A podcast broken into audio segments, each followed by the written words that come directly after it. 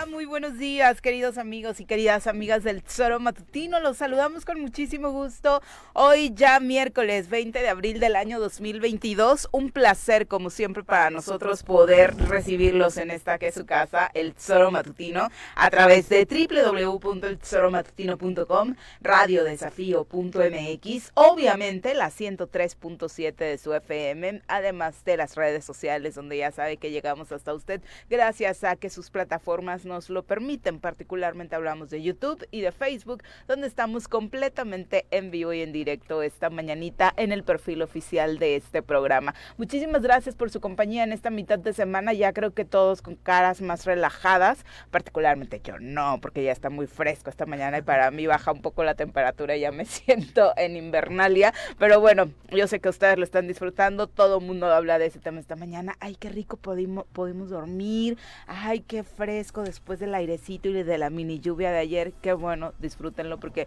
pues, según los pronósticos tampoco es que vaya a durar tanto después de este tremendo calor que ha estado azotando no solamente Morelos, sino muy buena parte del país. Así que váyanos contando cómo les va en el lugar respectivo donde viven con el tema del clima y por supuesto hoy estaremos hablando de la reacción del gobernador del estado de Morelos, Cuauhtémoc Blanco Bravo, después de conocer estas denuncias que hay en su contra precisamente para entablar un juicio de procedencia y poder juzgarle pues como a cualquier otro ciudadano. Ahí, para quien pudo verlo, aquí obviamente lo, lo escucharemos a través de la frecuencia modulada, quienes puedan ver las imágenes por ahí, el análisis del lenguaje no verbal de Cuauhtémoc, prácticamente eh, como gobernador, pues obviamente da declaraciones, se para frente a las grabadoras, frente al micrófono que le ponen enfrente y punto. Lo de ayer aunque obviamente no hubo preguntas difíciles para él en este encuentro con la prensa, si era un poco ya el manoteo, si era un poco ya el graco,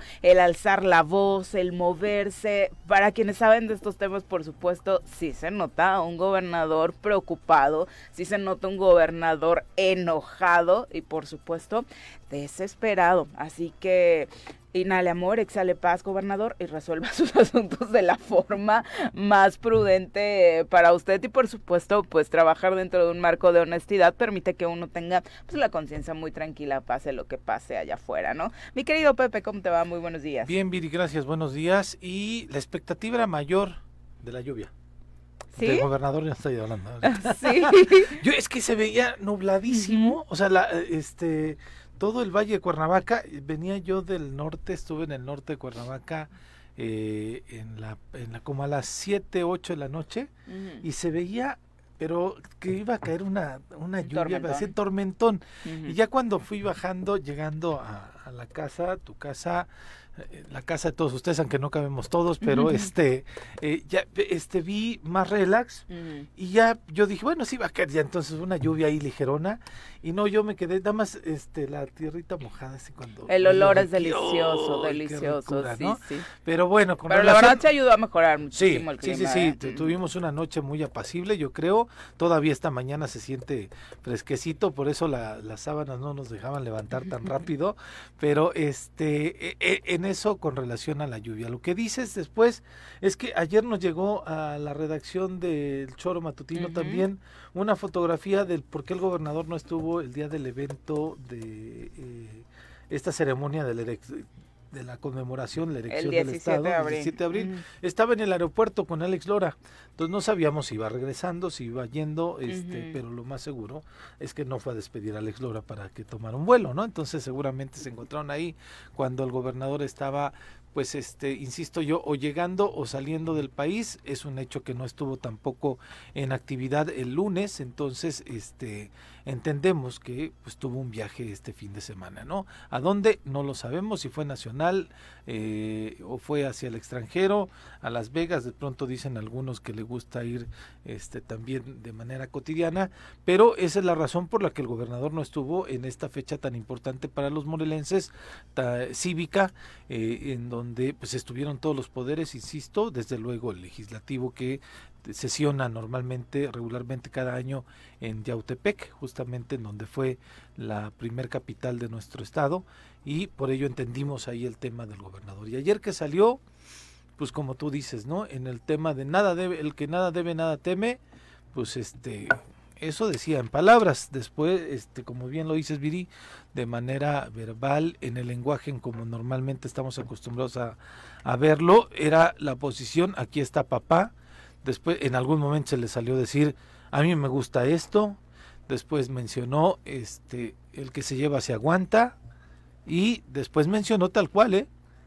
Tengo el respaldo de Morena, PT, PES y redes sociales progresistas veremos qué es lo que pasa. Sí, sí, eh, sí, en, en voz, por supuesto, lenguajes más agresivos lo hemos escuchado, pero insisto, si puedo ver las imágenes, el, el, manoteo, los ademanes están dignos de analizarse. Son las 7 con 8, saludamos a quien hoy nos acompaña en comentarios. Hoy nos acompaña un hombre con opinión crítica. Ya está con nosotros Pepe Casas.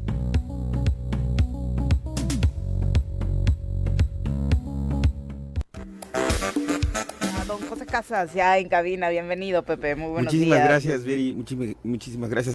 Gracias a Dios que me permite estar aquí con ustedes. Un saludo a todos los que nos escuchan. Y bueno, estas actitudes del gobernador, de verdad, que no sé si dan tristeza, dan coraje, dan impotencia, pero lo que sí da es un pésimo, pésimo mensaje a la ciudadanía, un pésimo mensaje a todos los que en algún momento confiamos en él. Y yo creo que es momento para que él en su almohada tranquilamente, eh, si tiene, si es que tiene algún momento de tranquilidad, porque una cosa es que él diga que no pasa nada y, y creí que si tenía almohada. ese desafío debe tener unas soñares donde regularmente no te dejan no entonces este tener pesadillas. en algún momento que tenga él de reflexión tiene que perdón en un momento que tenga el de tranquilidad tiene que reflexionar qué hace en Morelos y qué es lo que sigue. Porque, ¿qué hace en Morelos? pues nada bueno, ¿qué va a hacer por Morelos? Tiene razón, no ha hecho nada. Desafortunadamente nada. Nada. Entonces, este, él tiene que tomar ya muy en serio qué sigue de aquí en adelante, porque efectivamente su lenguaje verbal nos habla ya de un hartazgo, nos habla de un nerviosismo, nos habla de que eh, sabe que tiene ya eh, las vísperas de un camino que lo puede llevar a Tlacholhuaya y que yo celebro mucho lo que está sucediendo el día de hoy. Eh, al gobernador eh, si en tres años de presidente municipal, en dos años y medio que va de gobernador, tres, eh, no ha dado resultados, no los va a dar en estos próximos años. Y se me hace muy delicado mm. lo que él menciona como un convenio para que no, para que lo defiendan. O sea, para empezar a hablar de un convenio para que te defiendan quiere decir que estás peleando o que estás haciendo las cosas mal o que algo está sucediendo. Porque si no estás haciendo las cosas mal, no, tienes, que no tienes por qué te defiendan. Entonces, que él hable de un convenio, valdría la pena que nos explicara, que nos diga, porque a mí me dice que está firmado. Yo quiero decirte que con mucho respeto a la ciudadanía, a todos mis amigos, eso, fui legislador de la, de la, pasada, legislatura. Eh, jamás firmé un convenio, no lo conozco, me gustaría que pues, decían ahí por en el Congreso, ¿no? Por alusiones personales, que me exhibiera ese convenio. Pero igual y fue esta legislatura. No, no, no, dijo que está desde el desde el 2017. Es que sabes qué creo Pepe con todo este híjole, creo, no voy a decir ni con todo respeto ni con nada, porque neta ya de pronto ya no es con todo respeto, es, es de manera tácita, real.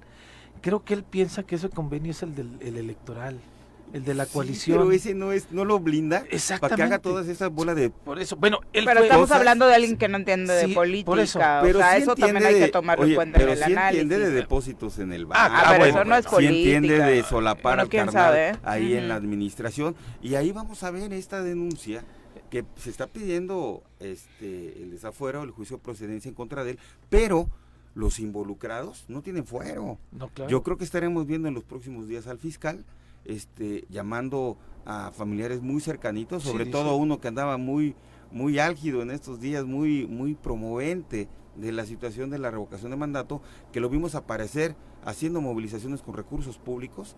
Eh, él no tiene fuero, ¿eh? No.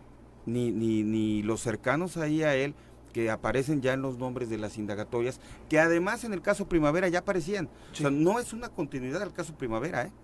Una cosa es, el caso Primavera y son nuevos elementos los que se están aportando por morelenses. Saludos Enrique, saludos a Gerardo, eh, que definitivamente tendrá un impacto político, pero sobre todo estamos esperando los morelenses un impacto jurídico de lo que están. Y, y muy, muy breve.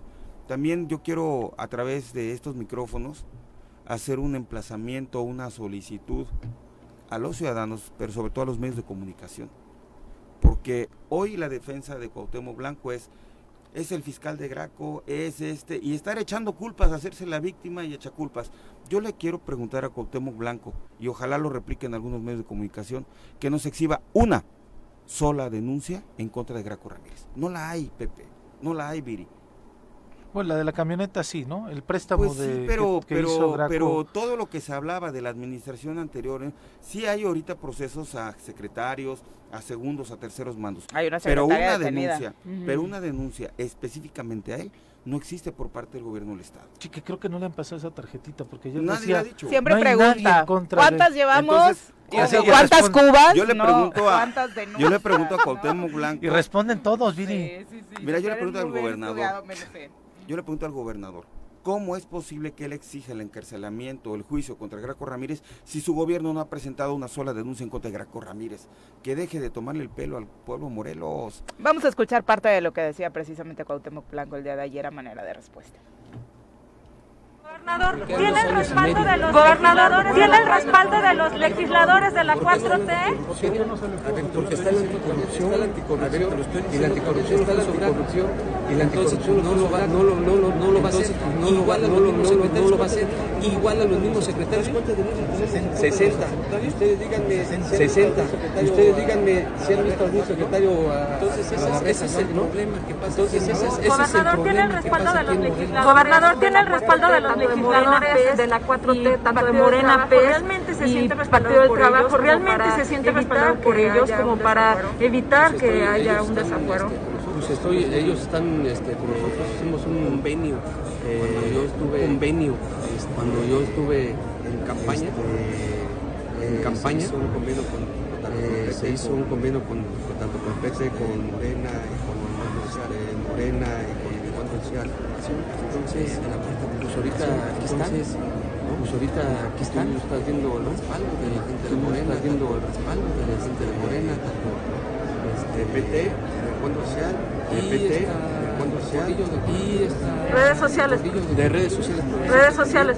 De redes sociales, pero también agradecido por ella, también estoy ella estuvo por ella porque ella estuvo conmigo en campaña cuando yo éramos tercera a la gubernatura. Gobernador, por estas acusaciones que hace Paredes, por estas acusaciones que hace Paredes y Becerra, ¿usted podría presentar alguna denuncia penal en contra de eso? Nada más que el que se lleva se aguanta, ¿eh? Nada más que el que se lleva se aguanta. Vamos a, también vamos a, porque de mandar. Vamos a ver, vamos a ver, vamos a ver, vamos a ver, primero a ver, vamos a ver cómo es que trae primero a ver qué trae este que es un grafitito de, que es un grafitito de, y la me parece. Lo de la firma de- del permiso, lo de la firma de- del permiso. Oiga, pero la firma, oiga, pero la firma Bueno, hay parte de los enredos del gobernador porque no hay otra forma de calificarlo. Y saludamos ahora a través de la línea telefónica al abogado Enrique Paredes, a través de eh, precisamente la 103.7 de su FM. Abogado, ¿cómo te va? Muy buenos días. Buenos días, para servirles. Ya viste que tú estuviste con él, abogado, dice Cuauhtémoc. Estuve en la, en la entrega de recepción de la administración que salía, eh, con la que entraba. Efectivamente, les ayudé a organizar el municipio. Estuve como dos meses más o menos y después me retiré del despacho. Es- eso es eh, cierto.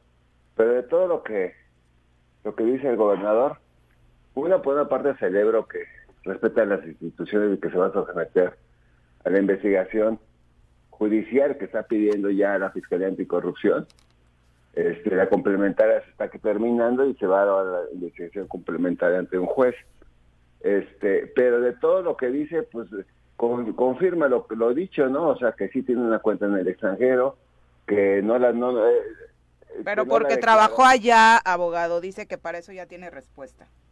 Sí, pero la respuesta también que te debe dar es por qué no la declaró oficialmente en su declaración patrimonial. Eso, al no declararlo, se presume, de acuerdo a la ley, una, un, un, ilíci- un- una- un ingreso ilícito. Si no lo declaras como funcionario público, tú puedes ser el, el más millonario del, del país si quieres, pero la condición para ser para ser este funcionario público es que declares tus bienes antes de entrar y al salir. Y eso no lo hizo él. A ver, Enrique, ¿cuál es la motivación personal de tu parte Ya lo habíamos hablado incluso cuando presentaste esta denuncia por enriquecimiento ilícito, en donde detectaste movimientos irregulares, no solamente de él, sino de un grupo de personas que están alrededor del gobernador.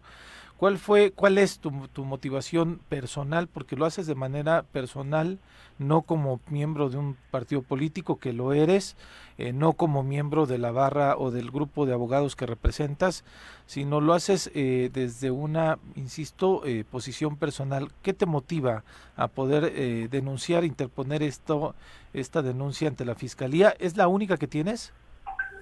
Tengo tres, dos de las cuales están ya judicializadas, bueno, se pretende judicializar, y una que está pendiente por amenazas. Mi, mi motivación personal es una, un mandato de la ley, de acuerdo, de acuerdo al Código Nacional de Procedimientos Penales, que dice que todos, que todos los que tenemos conocimiento de un hecho de un hecho con apariencia de delito tenemos que denunciar. De hecho, las autoridades y el mismo gobierno del Estado exhorta a los ciudadanos a denunciar actos ilícitos. Entonces, en ese sentido, yo, yo lo, yo lo llevé a cabo. Eh, por un lado. Por el otro lado, yo creo que en el Estado de Morelos debe de clavar la impunidad.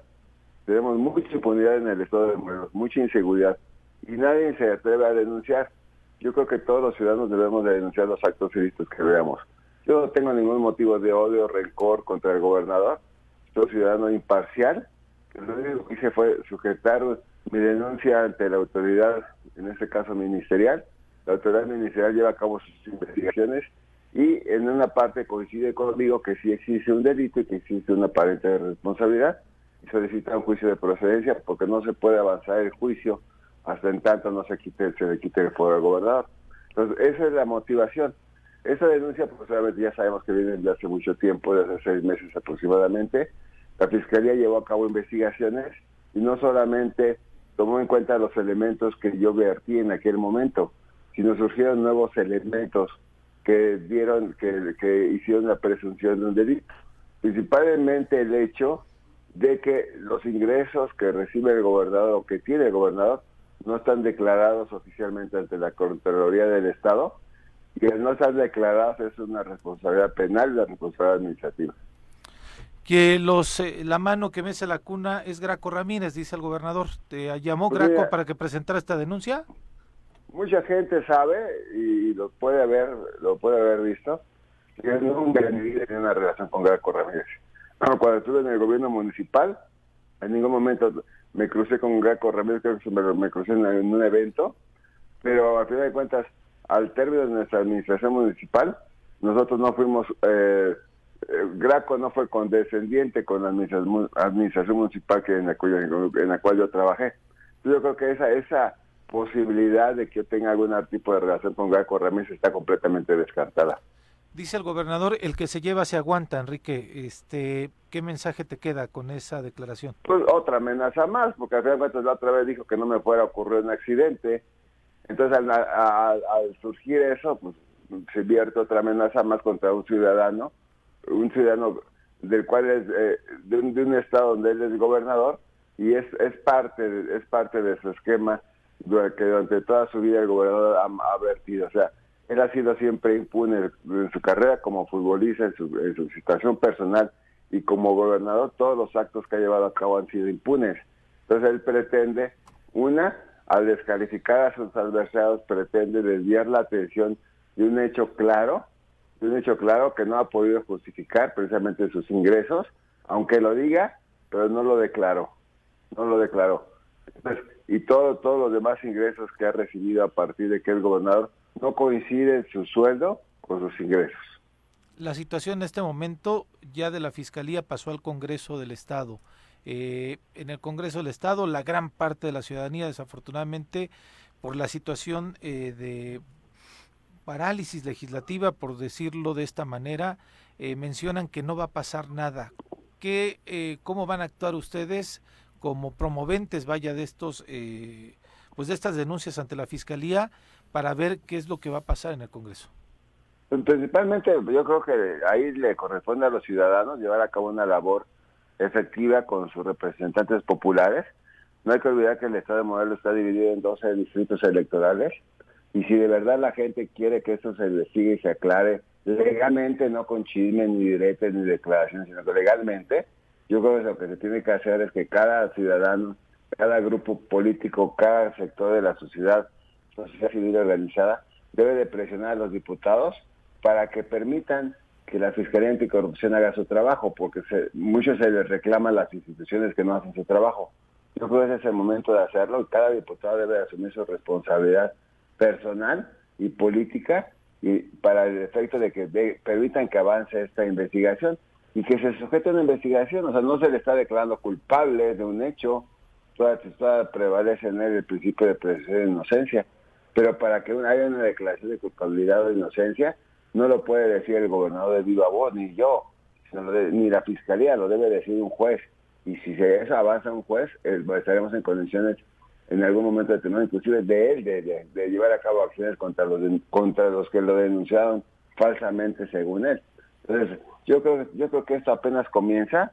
Este, esto obviamente abrió otra vez la caja de Pandora al llevar a cabo estos juicios de procedencia, pero no creo, no, no creo que esto acabe aquí. Yo creo que todavía, va a haber mucha manera, mucha tela de donde cortar y, y, la cuestión política pues ya le corresponde a los políticos. Esto es estrictamente jurisdiccional. Enrique, buenos días. Pepe Casas, ¿cómo estás? Hola Pepe, ¿cómo estás? Bien, oye Enrique, pues celebro mucho lo que estás haciendo. Eh, me consta que no es improvisado. Eh, tu trabajo ya en algún momento me tocó este, ser parte de una situación en la que jurídicamente también apoyaste una situación de un exceso que tuvo Cuauhtémoc Blanco en mi persona ante siendo servidor público. ¿No? Recordarás ese paso ahí en el, en el Zapac, que ya se vislumbraba ahí eh, autos de impunidad, de, eh, ejercicio indebido del servicio público y sin embargo, pues bueno, el resultado fue favorable al final. Este, Enrique, para la gente que nos está escuchando, el juicio de precedencia, es decir, el desafuero, quitarle el fuero al gobernador, es para que pueda comparecer ante la fiscalía de los hechos que se le están imputando. Es decir, si la fiscalía ya llegó a pedirle eso al Congreso es porque ya existen elementos de prueba evidentes donde existe eh, todos estos delitos que se pudieran configurar y se necesita la declaración de Cuauhtémoc Blanco ante las instancias, ¿es correcto? Eh, sí, o sea, es una... Eh, la Fiscalía tiene la, obligación de investigar todas las denuncias que se presenten ante ella y los requisitos procedimentales son, son muy ligeros. Debe de haber un una, una conducta de un ciudadano, un ser humano, con apariencia de delito y una apariencia de, responsabilidad. Con eso la Fiscalía tiene elementos más que suficientes para acudir ante un juez de control. Para transformar la investigación que lleva a cabo de una investigación informal, como le llaman ante la autoridad ministerial, a una autoridad, a una investigación formal que es ante un juez. Es, pero para esto no se puede avanzar precisamente porque, porque por la figura del fuero. No, no, no se le puede mandar traer al juez porque tiene un fuero constitucional.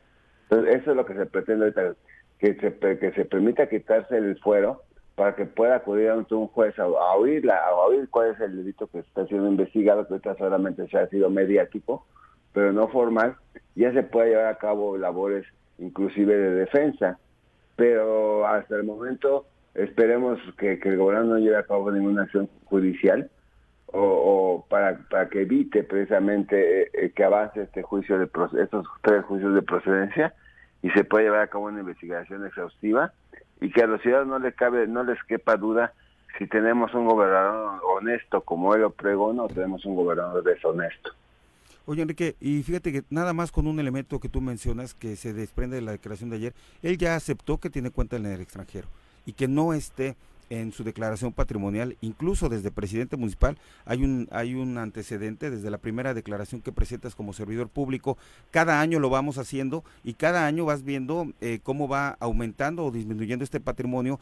Y para los que no han sido servidores públicos, quienes lo hemos sido, es muy específica. Te dice cuánto ganas, eh, cuántas cuentas bancarias tienes, qué qué artículos, qué joyas, qué vehículos, cuándo lo compraste, dónde lo compraste, cómo lo adquiriste. Entonces, ahí hay un elemento de prueba valiosísimo que está en la Auditoría Superior, que son estas declaraciones patrimoniales, que evidentemente si no coincide uno, que esta cuenta esté registrada en esa, en esa declaración. Dos, si el monto no es exacto, porque debemos saber que efectivamente él dice que no puede revelar los montos por seguridad ante la opinión pública, pero tuvo que hacerlo porque es una obligación constitucional dentro de la declaración de la y esto tiene la responsabilidad de mantener el sigilo de esa información, la cual es reservada. La información patrimonial eh, que se puede dar a conocer es de manera general. La, Auditoría Superior no puede dar a conocer, excepto que un juez lo ordene, exactamente cuántos pesos, cuántos centavos, qué estás declarando ahí, pero él sí tuvo la obligación de haber declarado eso. Y si no es así, entonces sí estaría en uno de, de, estos escenarios que tú comentas, este Enrique. Así es, eso es todo. Lo, que debe de, entender la ciudadanía es precisamente eso, de que eh, las denuncias que yo presenté este, no, no, han sido desmentidas, o sea, son ciertas. Entonces ahora aclaremos ante la autoridad judicial precisamente el, motivo por el que tiene esos ingresos y el motivo por el que no lo declaró. Eso es, lo, eso es todo lo que se tiene que hacer. O sea, no, no me ha dicho a mí que soy un mentiroso. Puede, puede tratar de descalificarme lo más que quiera, pero mentiroso no soy. Y ahí está, ahí, está, y él mismo lo está confirmando. Entonces, eh, ahora yo creo que es tiempo de que permita que las instituciones trabajen, porque para eso fueron creadas y para eso es autonomía. Si no tuviera autonomía por parte de la Fiscalía, pues no estuviéramos ahorita eh, tocando ese tema en este, en este momento. Oye, Enrique, y sin querer ser este eh, irresponsable y entorpecer eh, las investigaciones, pero de acuerdo a lo que leímos, hay eh, amigos, hay familiares cercanos que también se desprenden de esa averiguación, que ellos no tienen fuero, que podríamos ver, estar viendo en las próximas horas, en los próximos días, también que sean llamados ante las autoridades. Claro, por supuesto, hay mucho, hay mucho. La verdad es que está tratando de formar una cortina de humo, pero esto es apenas el inicio de una investigación que se está llevando a cabo por parte por parte de tu servidor como órgano auxiliar del, del Ministerio Público, inclusive y que se han y que se han dado a conocer a los medios de comunicación por organizaciones como Moreno Rinde Cuentas y que nadie nadie nadie dice nada de todo lo de todo lo que el Moreno rinde cuentas en cuanto a la forma en que están aplicando los recursos del gobierno del estado y la forma en que han gastado eh, vamos, en forma absurda el dinero de, nosotros los morenos. Oye, ahí sí quiero hacer un paréntesis, ¿eh? Ojalá nos hubiéramos visto hace algunos añitos. En tribunas declaré ese y varias situaciones. Y hay un tema, este Enrique, que se ha quedado en el tintero que sigue siendo sensible. Recordarás la desviación de recursos del hospital móvil, que incluso personalmente dijo que eran dos, que jamás se, se tuvo. Esa adquisición que se anunció en medios de comunicación, que se le anunció en vísperas de que viniera el presidente de la República aquí y que personalmente en una reunión donde estuvieron 10 diputados, le pregunté que dónde estaban esos hospitales y dijo que él no sabía, que él había ido a grabar un comercial, que le pidieron que lo hiciera, pero que no existían. Cuando inmediatamente Pablo Ojeda le dice, no, señor gobernador, usted tiene mala información, son no uno, son dos, ya los compramos y vienen en camino. Y me dijo, ya ves, Casas, ya vienen en camino. Entonces valdría la pena, eh, hay 10 legisladores, que voy a reservar el nombre, pero 10 legisladores que fueron conmigo en esa reunión, este, donde lo escucharon, y, y esto que, que está lo se consta, hay un documento en el cual le hice llegar y le solicité, lo haré llegar para darle impulso, porque ese, esa millonaria inversión también tendría que ser parte del patrimonio del gobierno del Estado y jamás se hizo, Enrique. mira, nos, falta mucho, nos falta eso, nos falta los 40 millones de pesos que se gastan al año por el mantenimiento de los helicópteros, nos falta analizar lo que es el, el sistema BIF, nos falta analizar lo que es la coordinación de comunicación social, nos falta analizar lo que es obra pública, tanto dinero que y sobre todo la Comisión Estatal de Seguridad Pública. Yo creo que si los diputados formaran una comisión, si toman en cuenta la, auditoría de fiscalización, porque sabemos que ese está del lado de él, si, si, si formaran una comisión los diputados para llevar a cabo un análisis audito, una auditoría a todas las dependencias del gobierno, si vean muchas sorpresas los diputados le tienen mucho miedo a los memes que les mandan y que yo soy también sujeto de ellos. A eso a eso le tienen miedo, o sea, les, mandan un meme y uy, se espantan. Se espantan y dicen, ay, no, no, no, yo ya no voy a hacer nada. Y con eso, con eso los orillan a no hacer nada. Pero si ejercieran bien su función como, como representantes populares, que eso es lo importante, yo creo que estaríamos cantando y tuviéramos otro estado. Pero en fin, así es parte de esto, la cuestión mediática va a seguir yo solamente me ajusto y solamente quiero reiterar a todo el auditorio que yo no he mentido y, el, gobernador lo confirmó el día de ayer. Mis denuncias son apegadas a derecho y son con datos reales. si hay cuentas en el extranjero, si hay cuentas en México, se están reportando ingresos superiores a su, a, a, su, a su sueldo y no lo, no, no lo declaró ante la instancia eh, que es la, óptima, que es la Contraloría del Estado. Entonces, ahí, está la respuesta, esperemos que las instituciones trabajen. Oye, Enrique, eh, decías de los diputados. Eh, ayer el gobernador decía, hay un convenio firmado y me respalda, casi como decían de manera coloquial, mi barrio me respalda, pero dijo, tengo a Morena, al PT, al PES y el partido este, que no sé de qué partido es la diputada Gordillo, están ellos respaldándome. ¿Qué opinión te merece?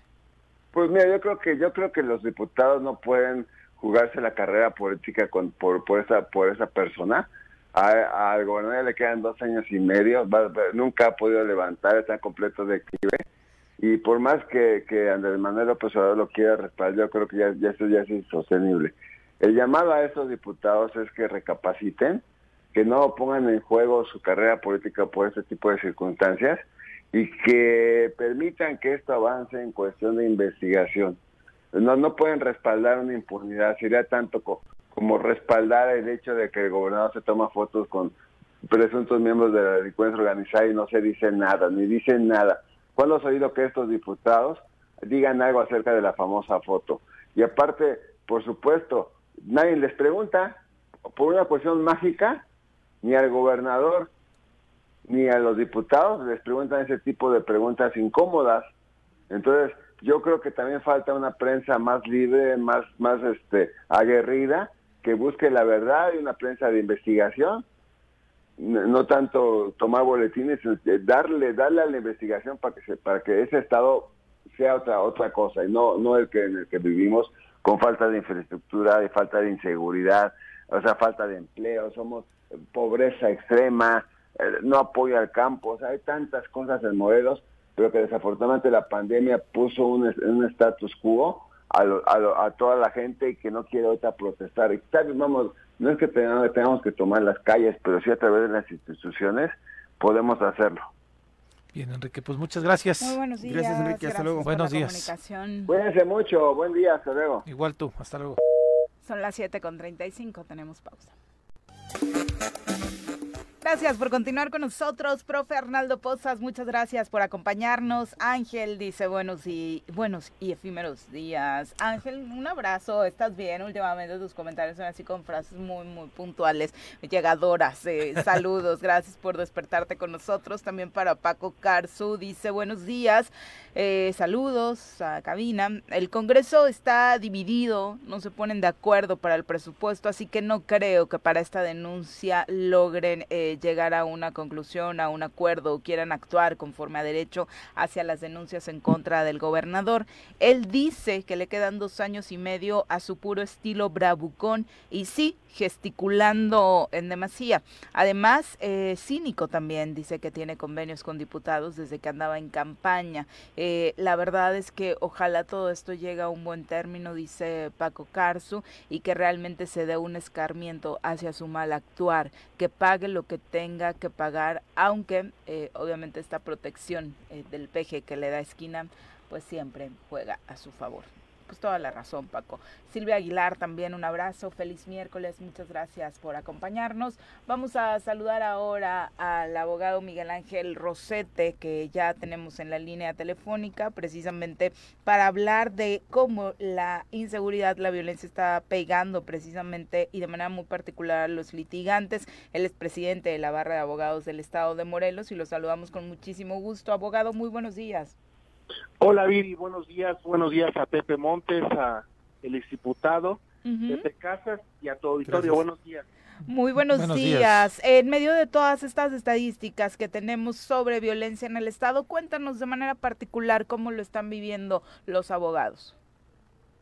Pues muy lamentable, Viri. Creo que hemos dado cuenta, hemos exigido, hemos levantado la voz, hemos dicho ya basta en varias ocasiones han en dos semanas han asesinado cobardemente a dos abogados. Eh, un, un, no podemos hablar de escenarios adversos, de colonias aledañas. El primero de ellos, Sergio Flores, en hace un par de semanas, aquí en una zona céntrica donde está inclusive las oficinas del Choro cerca, ¿no? Colonia del Empleado. Sí, sí. Este a la hora, a la una de la tarde, al parecer se trató de un asalto, se opuso al asalto y lo privaron de la vida. Este, otro abogado el día de ayer, el día de antier, perdón, Héctor Soto, eh, en la colonia Santa María, también a una hora del día, a la una de la tarde, eh, delante de mucha gente en una calle transitada. Eh, si bien Santa María no es zona céntrica, pero bueno, era una colon era una calle transitada delante de mucha gente. Y bueno, hay los antecedentes que estaba tenía unos días que había recuperado unas parcelas, unos terrenos en la colonia de Santa María.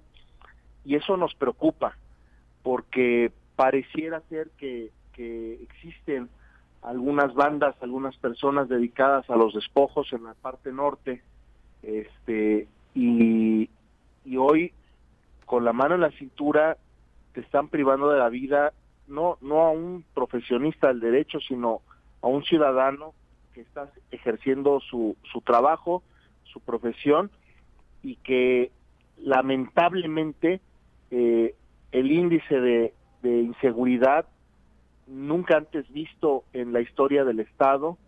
Creo que no lo ve, no se había vivido esta circunstancia. Eh, estamos preocupados, estamos molestos, indignados, estamos consternados, Viri.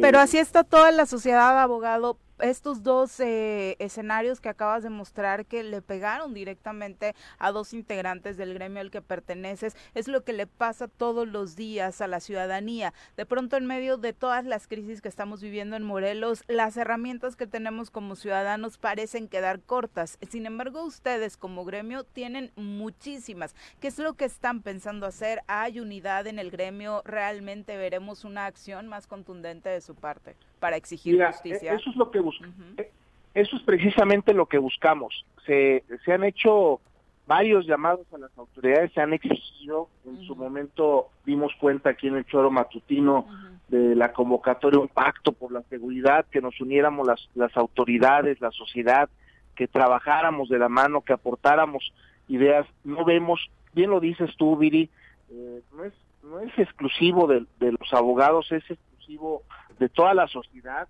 eh, amas de casa, estudiantes, mujeres, este, tenemos el caso de, de, Evelyn en, Cuautla, ¿no? Este, en Tetecala, los feminicidios, entonces, no, lo bien lo refieres, no es, no es exclusivo de los abogados, nos está pegando a la sociedad, están matando a, a, nuestra gente, a los morelenses, a las morelenses, y hoy hemos hecho un, llamado de nueva cuenta.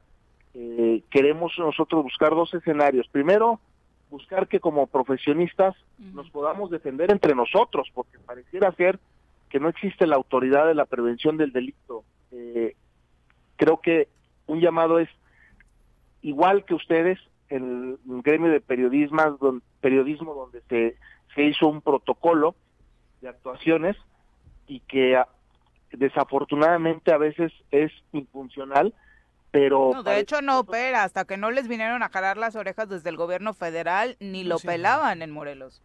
Y una vez echándolo a andar, pareciera que también no opera. Entonces, en, eh, lo que estamos haciendo, Viri, estamos buscando que nosotros como, como sociedad, como profesionistas, armemos un grupo de, de, de WhatsApp en donde podamos estar intercomunicados nosotros y buscar protegernos entre nosotros porque no no veo no veo los mecanismos no veo la policía no veo la presencia policial y que van a tener que nos vamos a tener que empezar a cuidar como sociedad de manera individual porque si no nos cuidamos nosotros veo que le vale gorro a la a la autoridad cuidarnos y que es obligación constitucional del Estado y de los municipios cuidarnos.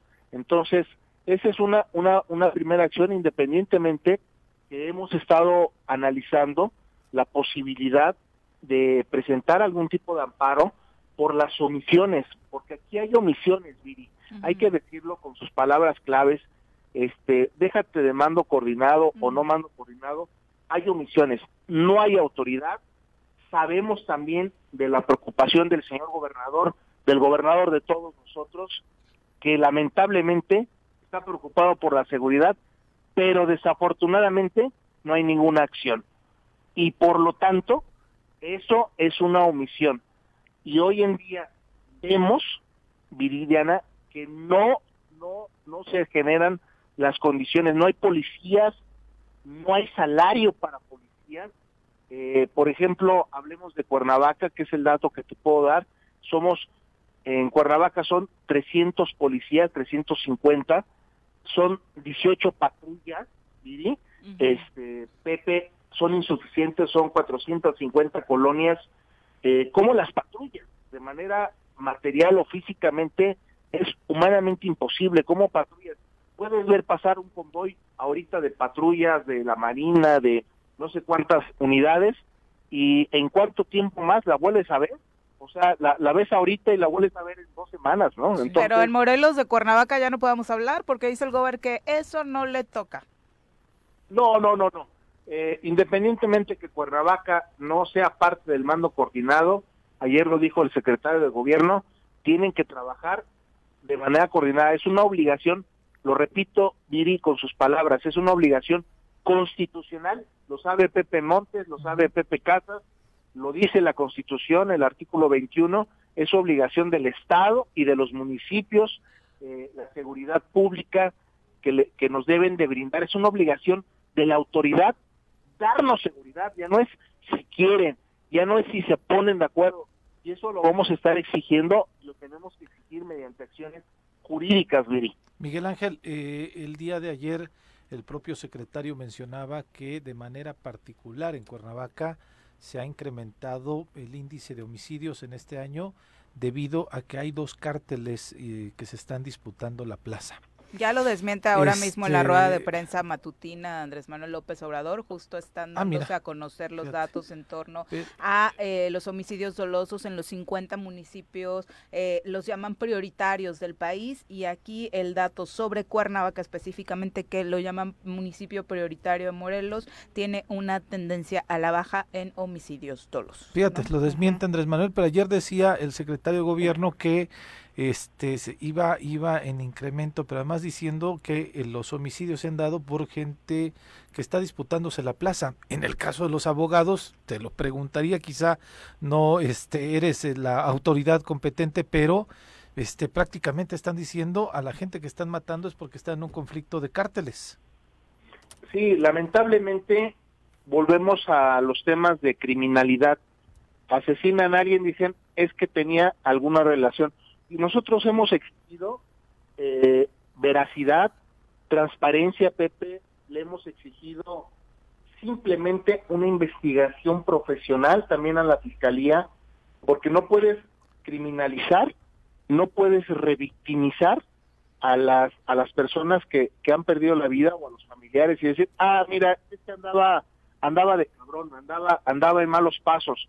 Eh, ok, acredita los pasos. Y ahora es ciudadano y, y ¿por qué no procediste contra él si andaba en malos pasos? O sea, ¿qué requerimos de aquí? Una investigación transparente, una investigación profesional, Viri, que tampoco la hemos tenido, que también ha sido sobrepasada la, la autoridad de investigación y que, ¿sabes qué, Viridiana? Estamos hartos de tanto conflicto entre los políticos, estamos hartos entre sus conflictos, entre sus denuncias, entre sus fotografías, entre todos los temas que, aparecen hoy, este, es un desgaste para la sociedad, porque al final los que pagamos los platos rotos somos los, los ciudadanos de a pie, los que hoy transitan en, el transporte público, los que se trasladan a, sus universidades, los que se trasladan a sus trabajos, a sus comercios, somos los que estamos sufriendo y padeciendo esos conflictos entre los políticos porque lo que queremos es seguridad, Viviana.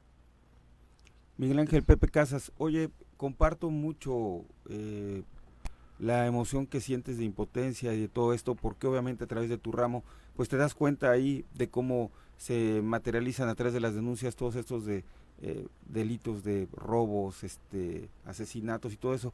Y Viri, eh, de acuerdo al INEGI, Morelos, bueno, Cuernavaca es de percepción de la ciudadanía una de las cinco ciudades más violentas del país. Entonces, eh, la percepción de la gente, la percepción de todos nosotros, comparto eso, este Miguel Ángel, y qué bueno que, a diferencia de lo que dice aquí Pepe, pues él no, no tiene, es, eres una autoridad moral, eh, en este caso, para hacer estos señalamientos, y, comparto todo ella, toda esa impotencia, pero qué bueno que tú estás levantando ya la voz, estás dando el manotazo, lo está haciendo Enrique desde las trincheras jurídicas, porque esta actitud del gobierno del Estado de bravucona, de evadir, de, de aventar culpas, de echar culpas y de decirse, de decir una cosa hoy, decir otra mañana, qué bueno que ustedes los abogados ya lo estén tomando y se esté todo esto documentando y todo esto, este amigo, se vea plasmado en denuncias. De lo contrario, va a seguir esa fantochería como la que vimos el día de ayer con las declaraciones del gobernador, donde, eh,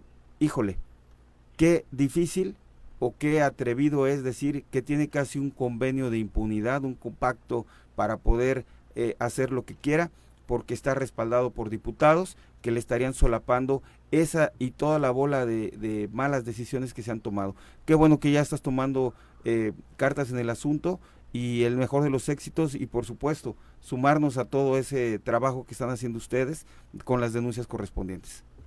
Sí, este Pepe, si me lo permites, Viri, eh, fíjate que estamos provocando, estamos a consecuencia de esto, lo señalamos la semana pasada, tu noticiero dio no, este, cuenta de ello, eh, provocando la creación de un foro, un foro, una, una concentración no, no masiva de, de, reclamos, sino de propuesta. Estamos buscando, ahorita se va sumando la Canaco, se va sumando el Consejo Coordinador Empresarial, algunas cámaras.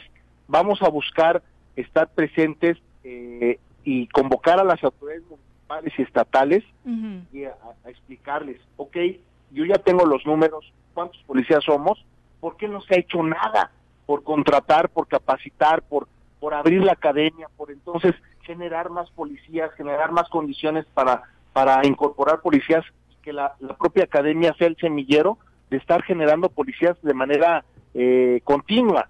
Si faltan policías, inyectale dinero a los policías. Y efectivamente lo dice Pepe Casas, a nosotros el conflicto entre los poderes no nos interesa, lo que queremos es seguridad, porque también no es posible que 20 diputados, hoy 19, no se puedan poner de acuerdo porque requerimos que también volteen los ojos a la seguridad. Es responsabilidad de todos, Viri, no nada más de una sola de una sola persona, no recae de una sola cabeza. Creo que es de todos y hoy los ciudadanos no nos vamos a cansar de estar exigiendo que cumplan con su función y no nos cansaremos de seguirlo haciendo, Viri.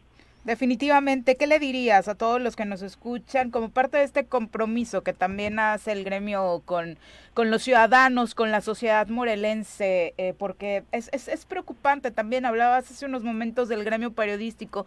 Uno de los puntos que desafortunadamente utiliza el gobierno estatal para decir es que el mecanismo de protección a periodistas y defensores de derechos humanos no funciona es porque ni entre ellos se llevan, porque están divididos, porque ahí también hay polarización entre los abogados. ¿Sí se dará esta unidad de la que hablas? Porque también desde fuera se ve difícil. Sí, sí, eh, efectivamente, Viri, eh, el egoísmo, la, los conflictos, eh, la, el choque entre, entre similares, ¿no? El decir, ¿y, por qué vas tú y por qué no yo? No, ah, entonces no sirve. No, creo que aquí, independientemente de, de, de quién convoque, de qué se haga, creo que hoy toda la sociedad, ese es el llamado que hacemos, la sociedad va a haber una voz que va a estar exigiendo el cumplimiento de su obligación constitucional a las autoridades. Y nos vamos, nos vamos a cansar, no nos vamos a cansar de estar exigiendo y exigiendo y promoviendo las acciones que se tengan que promover, Viri. Mm. Nosotros tenemos que seguir siendo esa voz incansable y, y así que se vaya sumando, no nada más los abogados, los comerciantes, los transportistas, eh, las personas que andan a pie, las personas que, andamos en la calle, los que vamos a, los juzgados, los que vamos al centro, los que andamos en las colonias, los que usamos el transporte público, todos los, toda la gente de bien, porque te puedo decir algo, Bill, la gente de bien somos más, lamentablemente no nos, hemos no nos hemos dado cuenta que somos más los buenos que los malos, y somos más los buenos que los malos servidores públicos, que los malos funcionarios. Entonces, tenemos que levantar esa voz, tarde o temprano tenemos que darnos cuenta de que somos una voz fuerte y que somos una voz que decide y que hace las cosas. Sí, que no solo quede en palabra, que realmente eso de somos más los buenos aterriza en acciones. Filias y fobias. es, que no de pronto parece que no. Abogado, muchas gracias por la comunicación. Muy buenos días. Un abrazo, Miguel Gracias, Luego, Buenos días, buenos días a, Pepe Montes, a Pepe Casas y a todo el auditorio. Muchas gracias, muy buenos días. Bueno, eh, son las 7 con 58, complicado por supuesto. Vamos a pausa, regresamos con más. Vamos al reporte vial con el comandante Eric López, a quien saludamos con muchísimo gusto a través de la línea telefónica. Comandante, ¿por dónde andas? ¿Cómo va la ciudad? Hola, ¿qué tal? Muy buenos días. Y en Mimil tenemos una mañana bastante fluida, no tenemos tanto problema de circulación. Sobre Avenida Morelos Sur lo tenemos sin problemas de circulación en cuanto a lo que viene entrando desde Víctor hacia Cuernavaca. Sobre Las Palmas únicamente lo que retienen los semáforos. Boulevard Juárez totalmente libre lo tenemos. Avenida Morelos Centro, no tenemos retraso en este momento. El Calvario lo tenemos libre. Avenida Zapata, Tlaltenango, únicamente ligera carga, lo que viene entrando de eh, Calzada de los Reyes. Avenida Zapata hacia el norte, lo tenemos sin problemas de circulación. Heroico Colegio Militar y Paloma de la Paz como algo de afluencia vehicular, pero sin retraso. Domingo 10 y Vicente Guerrero no presentamos retraso ni problemas de circulación.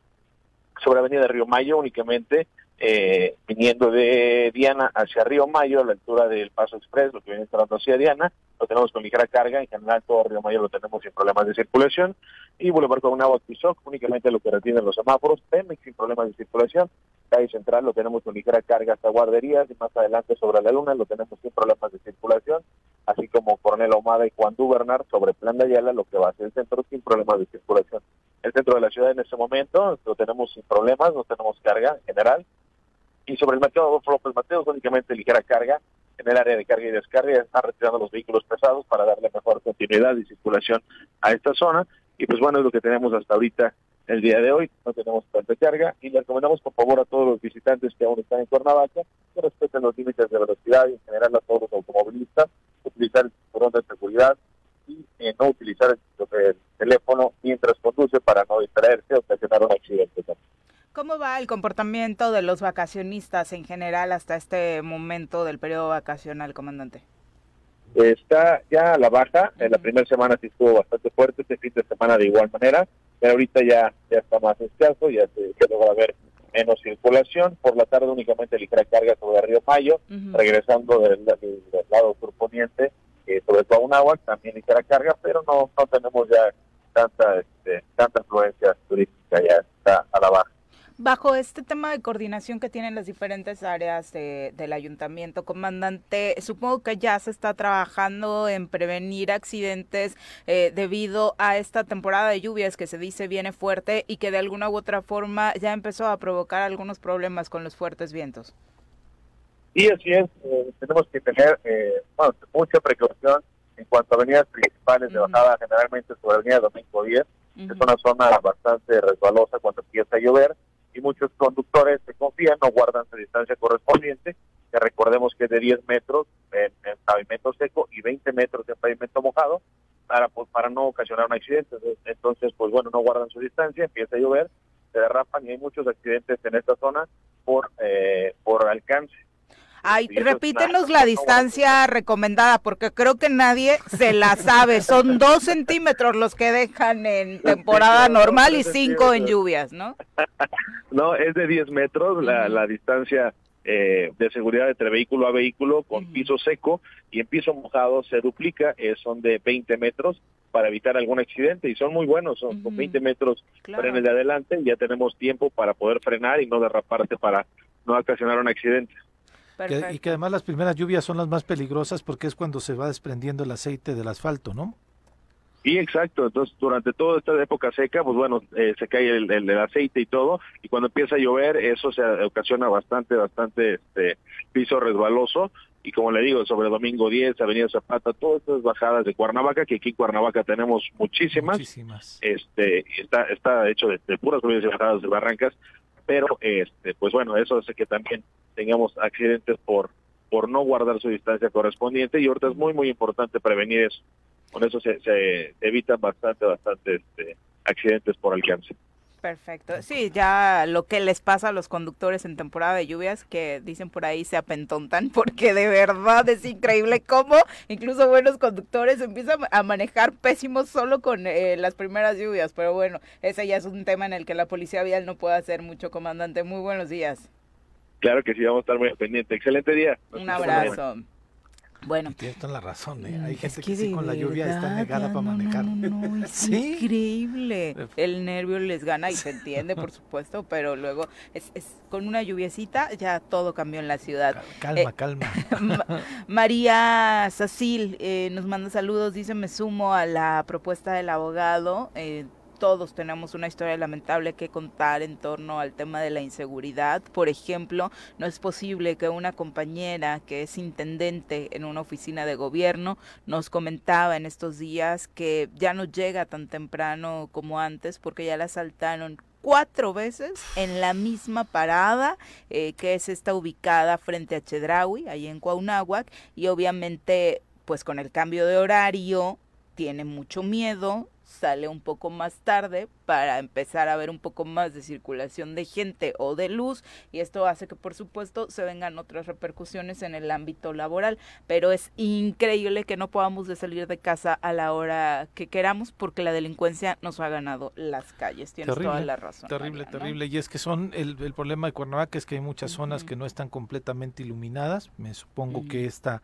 Eh, me sorprende esta, ¿no? Porque es una avenida principal. Sí, pero está el puente este de arriba, este paso es nivel Viri, ah, y desafortunadamente sí, ahí en esa parte, este, y a pesar que está a unos metros la, la las instalaciones de la, de la Fiscalía General de la República y de la UEX también, pero este sí es una zona de donde está, e, es bastante, bastante eh, obscura. ¿no? Eh, sin embargo, Pepe, yo creo que ese ha dejado de ser ya un factor. Antes los asaltos se daban precisamente cuando faltaba luz, en calles con poca circulación. Hoy te asaltan a plena luz ah, del día, en el centro de la ciudad, este, en una de las rutas de las principales avenidas. O sea, ya dejó de ser un factor eh, que usaba el delincuente, eh, vaya, para eh, llevar a cabo su asalto, su delinquir. Hoy no. Hoy este Morelos está a rienda suelta de la delincuencia y los datos que arrojaban el tema de las patrullas, imagínate, eh, Huitzilac, hay dos patrullas, eh, y nos quejamos hoy con 18 patrullas en la ciudad de Cuernavaca, entonces este que Dios nos haga confesados. Definitivamente. Y para saber cómo va a estar el clima lo que resta de la semana, vámonos a platicar con Nuri Pavón. El reporte de clima semanal con Nuri Pavón.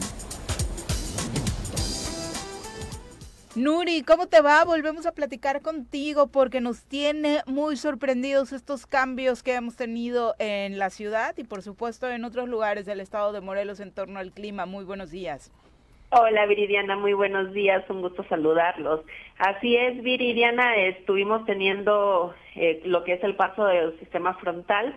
Este frente frío número 43 eh, nos estuvo generando condiciones para lo que es la presencia de lluvias que se estuvieron presentando desde el día lunes en la en la noche. Ayer también estuvimos teniendo presencia de algunas precipitaciones y en lo que el resto de la semana eh, se prevén todavía condiciones para lluvias ligeras a chubascos puntuales. Eh, vamos a estarlos esperando estos principalmente en lo que es el transcurso de la tarde a la noche. Estaríamos hablando de lluvias de 5 a 25 milímetros Hoy no vamos a estar esperando con actividad eléctrica y lo que serían las temperaturas máximas, aún así, ayer todavía tuvimos un poquito de presencia de nubosidad, sin embargo, hoy se prevé condiciones de cielo mayormente despejado y esto va a seguir permitiendo aún así la elevación de las temperaturas. Ya estos últimos frentes fríos que son de la temporada eh, se caracterizan porque dejan más precipitaciones, principalmente en lo que es la zona oriente y sureste del país sin embargo, también para lo que son porciones del centro nos estarían ocasionando lluvias. eh, ¿Por qué nos dejan más lluvia? Porque ya estamos teniendo también calentamiento eh, orográfico y en contraste con lo que sería este calor y lo que serían las condiciones de la masa de aire frío tienen un choque y es cuando ocasionan la mayor eh, presencia de precipitaciones. Oye, eh, una cosa que nos sorprendió muchísimo fue el fuerte viento, particularmente de lunes. O sea, realmente nos agarró sin eh, ninguna protección. Obviamente la polvareda terminó por hacer enojar mucho a, a, todos en casa porque veníamos de un fin de semana donde regularmente limpiamos. Se arranca de lunes con esta polvareda, la verdad es que fue fatal. Así es, Viridiana. Este frente frío también asociado nos dejó viento importante en lo que es el estado eh, de los registros que tuvimos en lo que son las estaciones automáticas, en la estación de Tres Marías tuvimos una racha de hasta 55 kilómetros por hora. Entonces sí tuvimos rachas importantes. En lo que es el observatorio eh, nos reportaron una un viento máximo de, de 20 kilómetros y eh, seguramente en algunas porciones fue un poquito más intenso en lo que sería el viento también aquí en lo que es Cuernavaca. ¿Se espera que se repita por lo que nos decías, Nuri? Así es, hoy no vamos a estar esperando viento tan fuerte como lo que se estuvo presentando el día lunes. El lunes sí se, se preveía que tendríamos esos tipos de rachas un poquito más marcadas. Hoy no estaríamos esperando rachas entre 15 hasta 25 kilómetros por hora, pero ya serían rachas muy puntuales. Perfecto. Y particularmente este tema del calor, tú como experta, todo mundo nos dice, es que esto no es normal, o sea, si el calorcito en cuerna es rico, llega a ser en algunos momentos eh, cansadito, pero a los niveles en los que lo hemos tenido este año, la verdad es que no había sucedido, Nuri. ¿Tenemos la razón o ya estamos exagerando? Exagerando, sí. Eh, sí, estuvimos haciendo también nosotros un análisis de cómo se estaban presentando las temperaturas y no se ve eh, temperaturas tan elevadas con respecto a lo que serían años anteriores. Eh, hemos tenido temperaturas también elevadas con respecto a lo que serían años pasados. Sin embargo, cada año siempre tenemos esa perspectiva, o que hace más frío o que hace más calor que, que años anteriores. Lo que sí, este año, de acuerdo al pronóstico del Servicio Meteorológico, sí iban estar las temperaturas. Desde el invierno no se presentó un invierno tan crudo, estuvimos teniendo temperaturas por arriba de lo normal.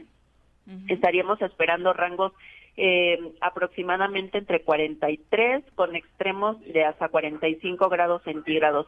Y de manera histórica hemos tenido eh, eh, temperaturas de hasta 46 grados. vamos a darle el seguimiento, por supuesto, para ver si llegamos a, a rebasar esta estadística. Perfecto, pues muchísimas gracias por la comunicación y por los datos, Nuri. Para quienes quieran estar al pendiente de todos estos pronósticos del clima, ¿dónde los encuentran? Claro, eh, por medio de Twitter en arroba con agua OTV, aquí estaríamos teniendo la actualización del pronóstico. Perfecto, muchas gracias. Muy Buen día a todos. Hasta luego. Eh, es que, luego también las temperaturas son una cosa y la sensación térmica es otra. Sí, sí, sí, pero, pero y además el día lunes que nos llegó el ventarronazo ah, Viri, este, también con una ligera llovizna que nos sorprendió completamente. La de ayer decíamos, yo pensé que iba a venir con todo, pero este, al menos en la parte donde yo vivo, que es la colonia Chapultepec, no cayó tan fuerte, pero sí aligeró muchísimo para poder tener una noche bastante, bastante apacible, bastante rica. En fin. Bueno, vamos ahora a, a, entrevista. Ya nos acompaña en cabina desde el Infonavit, eh, por supuesto, el titular, el encargado de la delegación de Infonavit en Morelos, Jorge Salgado Ruiz, a quien saludamos con muchísimo gusto. Jorge, bienvenido. ¿Qué tal? Muy buenos días. ¿Qué tal? Muy buenos días. Muchas gracias este, por tenerme aquí invitado. Este, no, al contrario, nos encanta que nos visites porque siempre nos ayudas a resolver algunos temas que tienen Siempre les traes buenas noticias a la gente, porque de pronto, este, de pronto el, el la gente dice, ay, hay que pagarle al Infonavit o voy retrasado y vienen tras de mí, pero no, siempre, normalmente, eh, al menos la política de este Infonavit ha sido de poderle brindar a la gente facilidades para ponerse al corriente, buenas noticias con relación a cómo pueden utilizar su crédito que tienen de esta prestación, que además se le otorga, y estas bondades que han tenido, desde luego, insisto yo, para el contribuyente, ¿no? Exactamente, y hoy, este, pues, eh, para no cambiarle, va a ser buenas ah, noticias bueno. eh, con lo que tenemos de Crediterreno. Es un este, hito en el instituto este producto porque por primera vez la derechohabiencia va a tener este acceso a un crédito para comprar su terreno, para empezar su casa desde cero.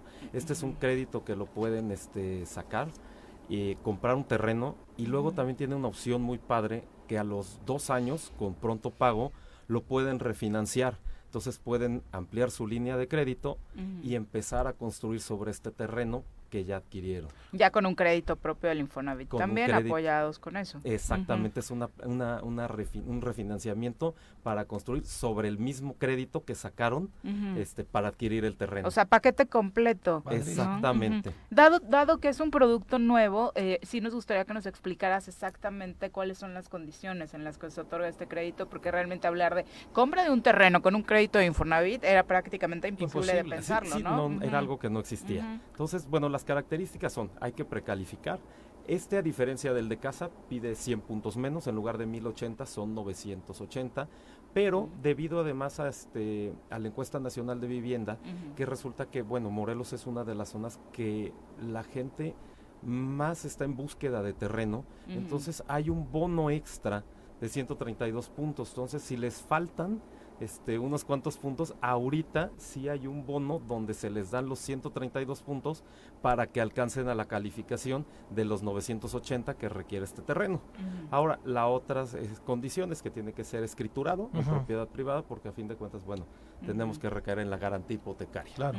Este, y pues tiene que ser propiedad privada para que cumpla con esto, que cuente con sus servicios, y este y que tenga uso de suelo ese tienen que eh, pedir ya sea a municipio o a gobierno del estado eh, la constancia donde tenga un uso de suelo habitacional o en caso de que sea mixto que tenga dentro de su matriz una compatibilidad con uso de suelo habitacional. En este eh, esquema que hablas tú de puntos pero de montos podríamos hablar cuál es el mínimo cuál es el máximo bueno, mínimo, este, todos los montos este, van de acuerdo al salario del trabajador y puede llegar hasta un monto máximo de un millón novecientos mil pesos. El, el, plazo va a ser un plazo a 15 años y la condición es que el plazo más la edad del trabajador no pase de 65. Ok, muy bien. 65 añitos. 65, pues, que te dé 65. Ah, sí, yo dije, ya se nos deprimió Juanji, porque no, ya había juntado sus puntos y ya no nos da la edad. Ah. La edad del trabajador más el plazo del crédito, no, den 60, no den más de 65.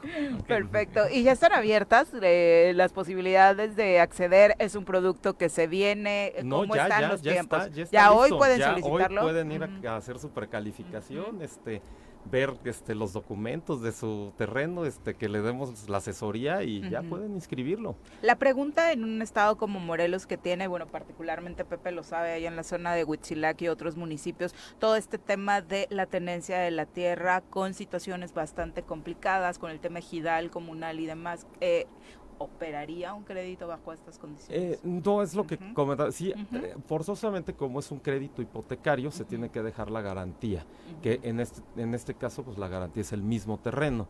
Y para hacer este, bueno, para pasar esto tiene que ser propiedad privada. ¿Por qué? Porque en, el ejido o en la comuna uno tiene los derechos de ocupación, o sea que uno puede estar ahí, puede ocuparlo, puede explotar ese pedazo de terreno, pero el legítimo propietario es el ejido o la comuna, a diferencia de la propiedad privada que bueno, sí está a nombre de la persona que lo adquiere. Oye Jorge, eh, nos has hablado incluso en algunos otros momentos de otros eh, créditos y facilidades en donde las parejas pueden juntarlo. Este, aquí puede aplicar de igual forma. Qué bueno, esta es buena pregunta. Ahorita por el momento está ahorita individual. En el futuro sí se va a abrir a, la copropiedad, pero ahorita como estamos avanzando, eh, la primera etapa es este justamente lanzar el producto de manera individual y con el refinanciamiento con dos años de pago oportuno. O sea, uno a los dos años vas a poder hacer esta, este refinanciamiento para ampliar el crédito y poder construir. En ese refinanciamiento sí podía entrar la pareja. Ah, ahí ya este podríamos ver este en un futuro cómo se va dando. Este, bueno, en este en el refinanciamiento de este original no porque pues ya es este viene individual, pero cuando se lancen copropiedades y demás, pues bueno, ya ahí será diferente las reglas de operación. ¿Y está funcionando el tema de las copropiedades? Sí, claro, en, para adquirir vivienda, sí, para adquirir vivienda ahorita está para dos personas y en un futuro, que era lo que comentamos, esperemos ya el año que entra, ya esté de tres y hasta para cinco más. Digo, porque suena muy interesante, ¿no? Y muy factible pensar que por economía puedes unir los créditos, pero luego en el tema de eh, ya la práctica, compartir la propiedad con otra persona, eh, suena un tanto complicado a veces y riesgoso, ¿no? Pues digo, eh, todo depende. Ya por este, situaciones personales, por situaciones me refiero, personales, exactamente.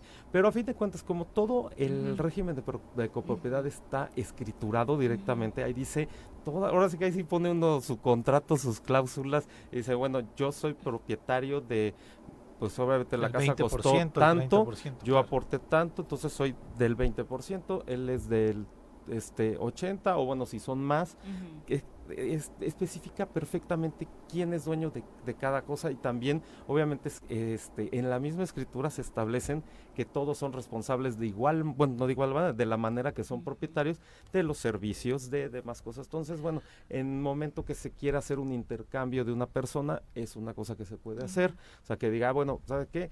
Este, ya esta persona, este, alguien va a sacar su crédito, se va a salir de la copropiedad, otra persona la compra o los mismos este, copropietarios este, adquieren su parte. Que, que en este sentido, digo, no lo, para, para que no, no lo veamos desde un tema moral mm. este, de la familia y demás, es que de pronto eh, en Morelos, yo me imagino que en todo el país, eh, y lo vimos yo, digo, de manera particular lo vi y lo noté en, desafortunadamente después del sismo, hay propiedades en donde hay más de una familia.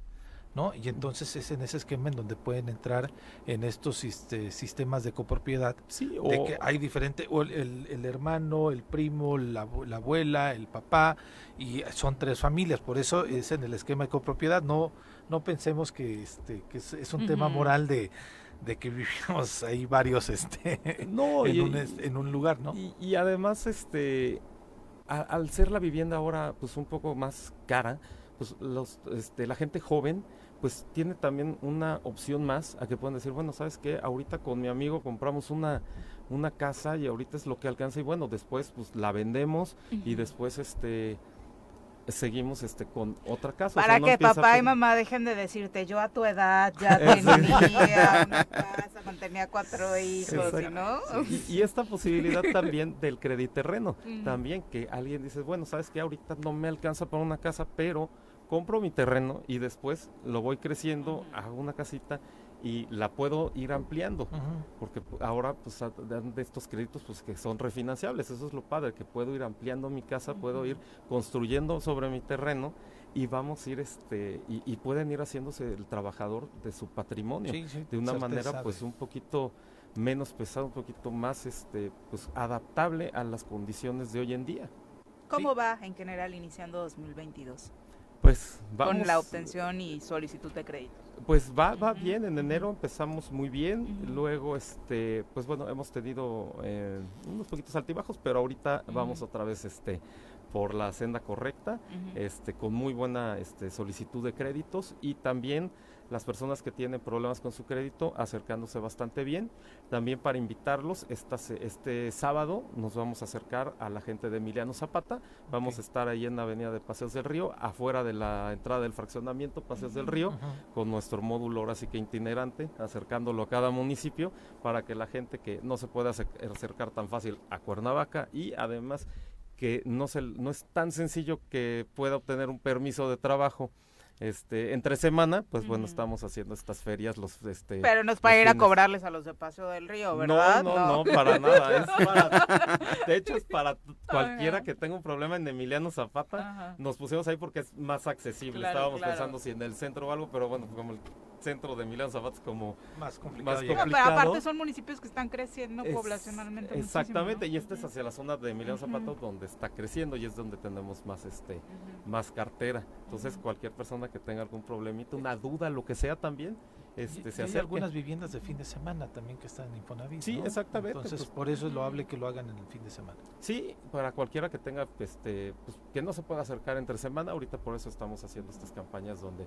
por lo menos una o dos veces al mes, el, pasado, el fin de semana pasado también tuvimos en la delegación otra feria, este toca ahorita en Emilia Zapata, pero vamos a estar teniendo una o dos veces al mes en sábado para toda esta gente y además vamos a estar tanto haciendo en la delegación como haciendo estos anuncios para que nos acerquemos a diferentes municipios. Pues para todos los que están preguntando con algún eh, tema de acercamiento con Infonavit en general, ¿dónde los encuentran? ¿Cómo contactarlos? Eh, eh, bueno, tenemos obviamente los canales oficiales, que son este el portal Infonavit, infonavitfacil.mx, que este, me encanta este portal porque es una manera donde lo explica todo muy fácil y muy sencillo si no tienen tiempo de acercarse a la delegación.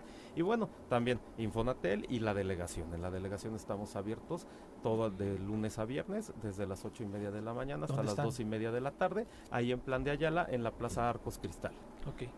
Perfecto. Muchas gracias por acompañarnos. De nada, ya sabes. Muy buenos días. A comprar el terreno. Así es. Sí, sí. Córrale. 8 con 26, sí. Y felicidades por el trabajo de acercamiento que se está haciendo con la ciudadanía, ¿no? Nos vamos a una pausa, regresamos con 8 con 30 de la mañana, muchas gracias por continuar con nosotros. Un abrazo para todos los que nos siguen contactando a través de las redes sociales. Marta Cristiana González dice saludos a todos, un fuerte abrazo en cabina, muchas gracias.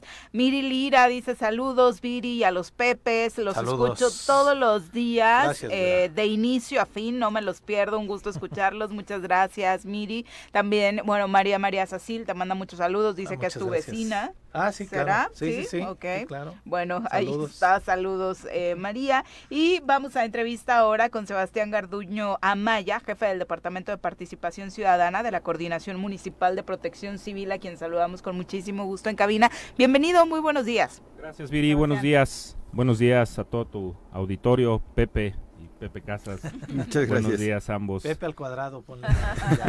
Pepe por dos. Oye, justo ahora que está iniciando esta administración, cuéntanos cómo va en general la operación de esta unidad de protección civil en Cuernavaca.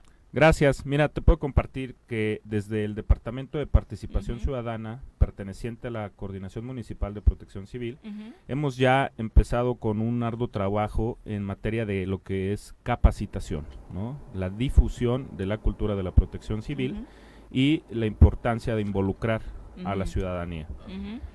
Que, que es un trabajo que aparte se necesita muchísimo porque exigimos mucho a la autoridad, pero creo que particularmente en este tema sí tenemos también mucha responsabilidad los ciudadanos. Así es, ¿no? es un tema de corresponsabilidad y que esto va a permitir eh, pues fortalecer las capacidades de respuesta ante pues un fenómeno catastrófico, ¿no?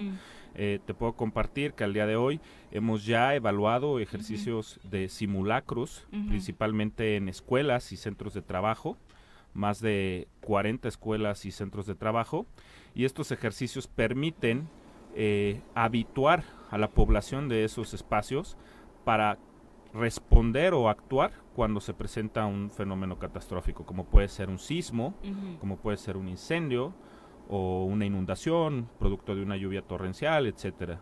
Eh, hemos trabajado también en la eh, planificación de un calendario de eh, la, eh, integración, perdón, de unidades internas de protección civil que hoy por norma y, y por ser un lineamiento establecido a nivel federal, en el estado y por supuesto en el municipio también, pues exige que cualquier edificio que eh, implique el aforo masivo de personas, ya sea una entidad pública o privada, pues cuente con una unidad interna de protección civil.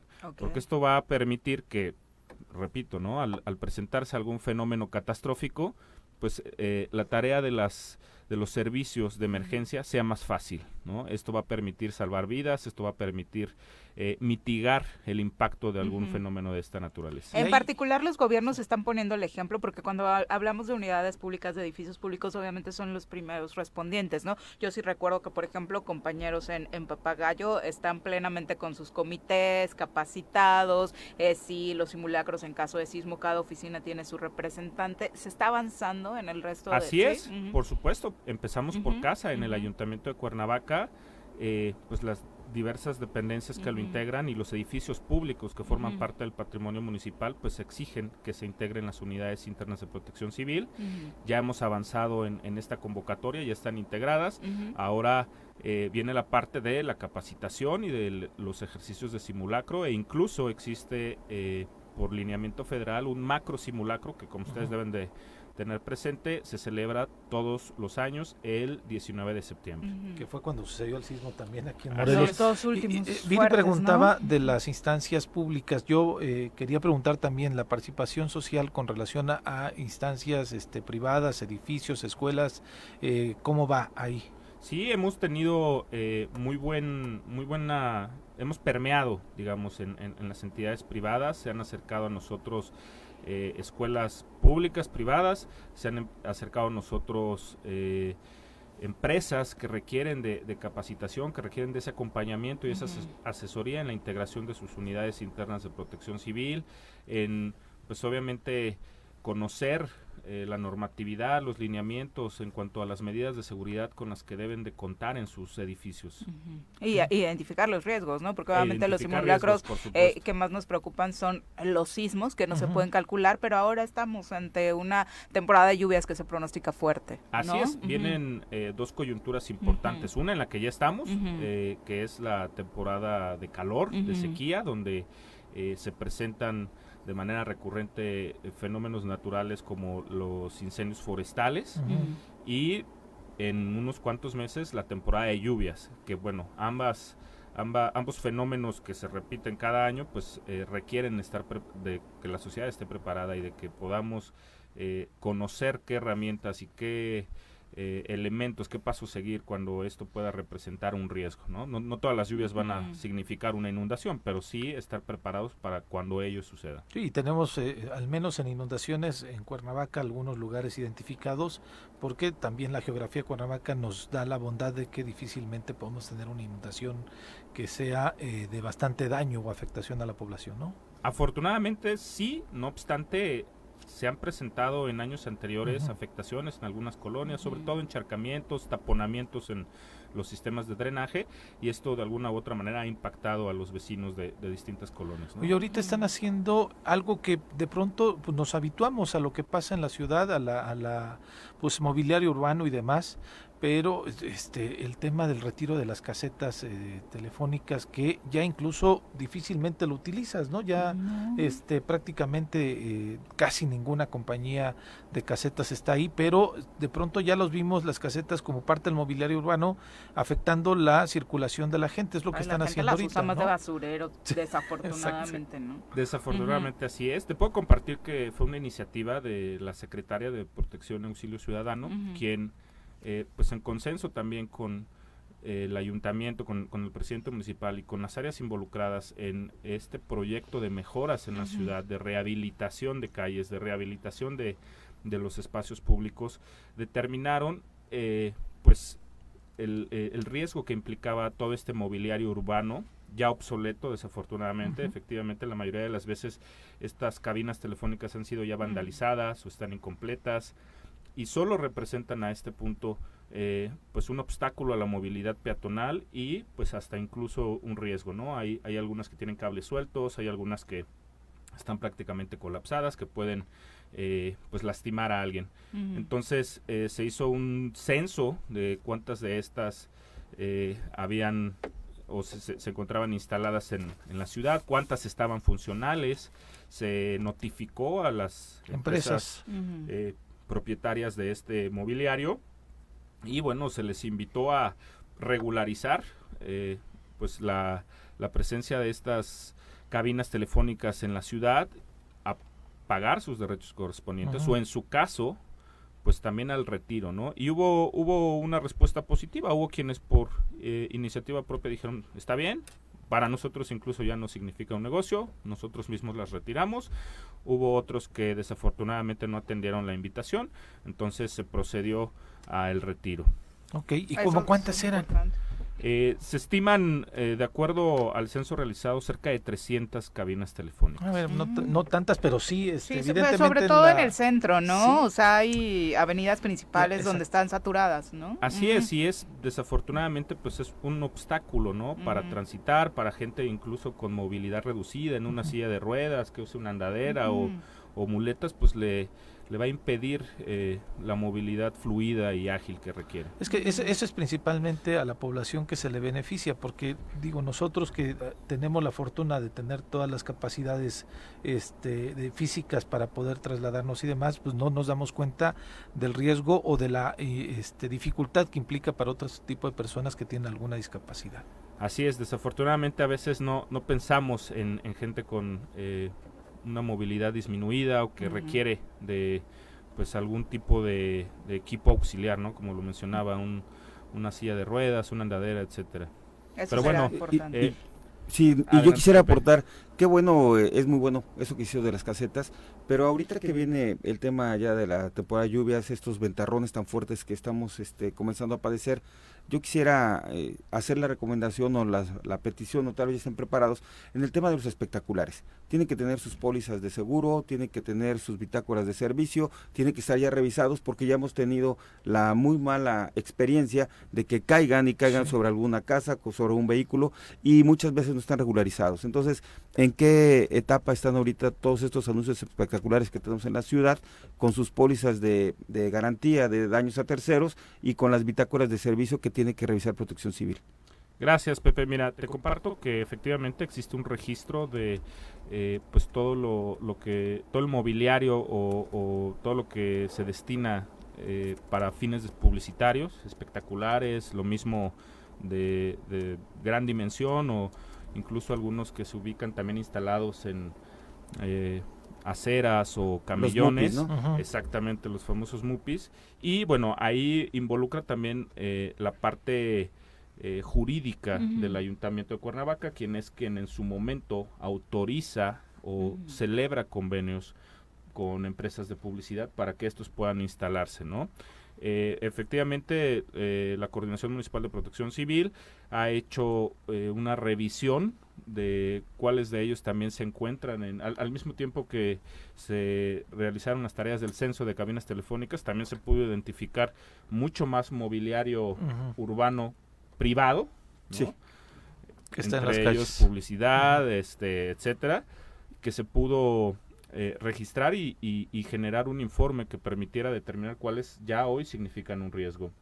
En ese sentido, invitamos a eh, las empresas de publicidad a que tengan al corriente sus eh, bitácoras de servicio, tengan al corriente sus pólizas de seguro por daños a terceros. Y bueno, en la Coordinación de Protección Civil siempre estaremos con las puertas abiertas para acompañarlos y asesorarlos en, en ese proceso, ¿no? Y de igual manera, siempre listos y alertas para poder responder ante cualquier eventualidad. Pues ¿Cómo los contactamos en caso de alguna emergencia? O incluso de las escuelas que nos puedan estar escuchando, otras unidades eh, privadas, empresas, incluso, incluso desde acá les estaremos marcando precisamente, no tenemos un responsable, nos renunció el responsable de protección civil, aparte creo que ya no daba la edad, ¿no? Debe ser alguien joven. No necesariamente, siempre y cuando, por supuesto, siempre y cuando tenga la disposición de, de participar en las tareas de capacitación y de eh, difundir ¿no? hábitos eh, de protección civil, hábitos de prevención y de En general, la verdad es que la empresa en donde se encuentran nuestras oficinas sí tiene esta disposición. Aquí me parece que sí hay un comité, por lo que hemos visto en los simulacros, que funciona de manera efectiva, pero me parece, como decías, que la invitación es que todas las eh, empresas, todas las unidades públicas y privadas puedan sumarse, ¿no? Así es. Con mucho gusto te comparto y, a todo tu auditorio eh, el número telefónico de nuestra central de emergencias, que es a donde pueden llamar, ya sea para reportar ¿no? algún riesgo, reportar alguna situación eh, que se suscite en la ciudad y lo mismo para eh, pedir informes. De igual manera, puedo con mucho gusto asegurarles que las puertas de la Coordinación Municipal de Protección Civil están abiertas. Pueden acudir de lunes a viernes en un horario de 8 a 5 para recibir capacitación, recibir información eh, en todo lo que requiera para ya sea explorar un, ejercicio de capacitación, para eh, pues obviamente recibir la orientación necesaria que según sea el caso requiera, ¿no? Perfecto. Eh, te comparto el número entonces, es triple siete 312 1274. Está facilón. Exacto, se lo aprenden rapidísimo. Aparte es el de años, ¿no? Entonces creo que la gente ya lo debe tener ahí en su eh, bitácora de teléfonos importantes en la ciudad. Muchas gracias. por Pegado en el refrigerador. Sí, sí, Gracias a ustedes y un saludo a todo el auditorio. Muchas gracias, muy buenos días. Son las 8 con 44, regresamos con más. 8 con 46 de la mañana, rapidísimo. Ayer el alcalde de Cuernavaca, José Luis Uriostigui, emitió esta disculpa pública eh, con quienes se vieron afectadas por la detención eh, la semana pasada tras una manifestación ocurrida en la Paloma de la Paz. La verdad es que se valora, por supuesto, que el alcalde de la capital del estado demuestre esta conciencia de respeto de derechos humanos. Escuchemos parte del mensaje que ayer compartió. Se nos trabó la computadora, ya sabes que las, las compus no tienen palabra de honor, pero sí, mira, se, celebra porque... El pasado 14 de abril, en los que la Policía Municipal de Cuernavaca llevó a cabo el aseguramiento de diversas personas que se manifestaban para visibilizar la sustracción de una menor de nombre Nicté. El Ayuntamiento de Cuernavaca, por mi conducto, hace los siguientes posicionamientos. Primero, se ofrece una disculpa pública a las personas que fueron afectadas por la actuación de la policía. Este tipo de conductas que lleva a cabo la ciudadanía que tienden a visibilizar acciones como la sustracción de menores, como la violencia de género, deben ser atendidas de manera integral y oportuna por todas las autoridades. Y en este caso, la policía debió preservar los derechos de los manifestantes y de las manifestantes. Segundo, el ayuntamiento de Cuernavaca ha asumido un compromiso con la señora Metzli Granados para que a través de las personas que integran el ayuntamiento y que quieran participar, de la propia Policía Municipal, de Comunicación Social, ayudaremos a divulgar la información con la que se nos ha dotado por parte de la mamá de la menor Nicté. Bueno, hay parte de lo que decía el alcalde de Cuernavaca, no solamente sumándose a esta disculpa por la actuación de la policía eh, capitalina, sino también sumándose a la búsqueda de la menor, eh, dándole este acompañamiento a familiares, ¿no? Que a mí me parece importante, Viri, necesario, la, desde estas imágenes que vimos de cómo la policía actuó en este tema. Entonces, este... Ojalá repercuta también en todas las áreas, porque de pronto escuchamos este discurso del alcalde y hay otros integrantes del ayuntamiento como en los que todavía no permea este, este, esta situación de respeto a los derechos humanos o no se hace conciencia plena y se entiende, es un trabajo que se necesita para muchas personas. Ojalá termine por hacerse en el grueso de quienes integran el ayuntamiento de Cuernavaca. Así es. Por supuesto, hoy no podemos despedirnos sin nuestra clase de equitación. No existe una sensación de libertad igual a la que se siente montado en un caballo. Ahí aprendes que la fuerza se complementa con la nobleza y la lealtad. Conoce más sobre los fieles corceles con nuestro experto Alboro en nuestra sección Arrienda Suelta. Malboro, ¿cómo te va? Muy buenos días, bienvenido. Buenos días, amiga, aquí estamos con ustedes, Pepe. Qué gusto, hola, hola. Malboro. Eh, se nos confunden los colaboradores a la hora de saludarlos, chicos, pero bueno. Ya, vamos a decir que uno le digas casas y al otro montes. Ah, ok. Eh, los miércoles al menos que viene. ah, no hay bronca, venga. Cuéntanos, Malboro. Pues ahora traje un video, amigos, un video de, de que, ¿cómo decirlo? La, la, vez, ahora sí que perdón por la semana pasada que no pude venir, la anterior semana pasada. Andabas de vacaciones, Malboro. Andaba de vacaciones. Luego te digo a quién te pareces. Sí. Sí, pero bueno. Y entonces, este, pues resulta que quería continuar el tema de lo que es una falsa. En ese video podemos apreciar, si lo pueden subir. Ya lo están viendo, ya ah, lo está viendo ahí, ahí podemos ver un caballo que, este, espero sea notorio ahí la, lo, que quiero decir. Es un caballo que estoy moviendo sin tocar la rienda. Le estoy dando ciertos círculos en, en, en ochos y sin tocar la rienda. Únicamente lo estoy haciendo ¿Lo quieres que Ay, no, es, esto es para lucimiento personal, sí. O sea, es parte de ello. Sobre caballos, Soy artista, dile. Con las manos arriba, casi haciendo piruetas, qué bárbaro. Pero fíjate que para llegar a eso es, es de verdad que es trabajo y, y, pues un tanto de conocimiento, pero sobre todo, más que nada, paciencia. Ese caballo, como podemos ver, lo muevo con la pura pierna, con el peso que hace uno en el estribo hacia el lado que le está uno dando la vuelta ahí, ahí este. ¿Inclinas tu cuerpo? Sí, y le hago un, un, un, peso en el estribo donde yo, vamos a ir, quiero darle vuelta a la derecha y ahí recargo mi, recargo mi peso en, en el estribo derecho y viceversa. Y ese es un trabajo que se lleva a cabo, como les puedo decir, como, les digo, con, con, mucha paciencia, tranquilidad. Hay caballos que se prestan más que otros, porque pues como habíamos dicho en otra ocasión, los, las terminaciones nerviosas de los lomos de los caballos ayudan mucho para ello. Y, y entonces en este caso... ¿Su físico está acondicionado para esto? Sí, sí, de verdad. Y, y, quería decir que hay caballos que son mucho más sensibles que otros en cuanto a esa situación de, de, la sensibilidad del lomo. Y aquí pues este caballo va muy bien, le, estamos, eh, le, estamos continuando, la idea es llegar completamente a montarlo sin, sin montura y sin freno y llegar a ese extremo de correrlo, pararlo, darle vuelta, girarlo.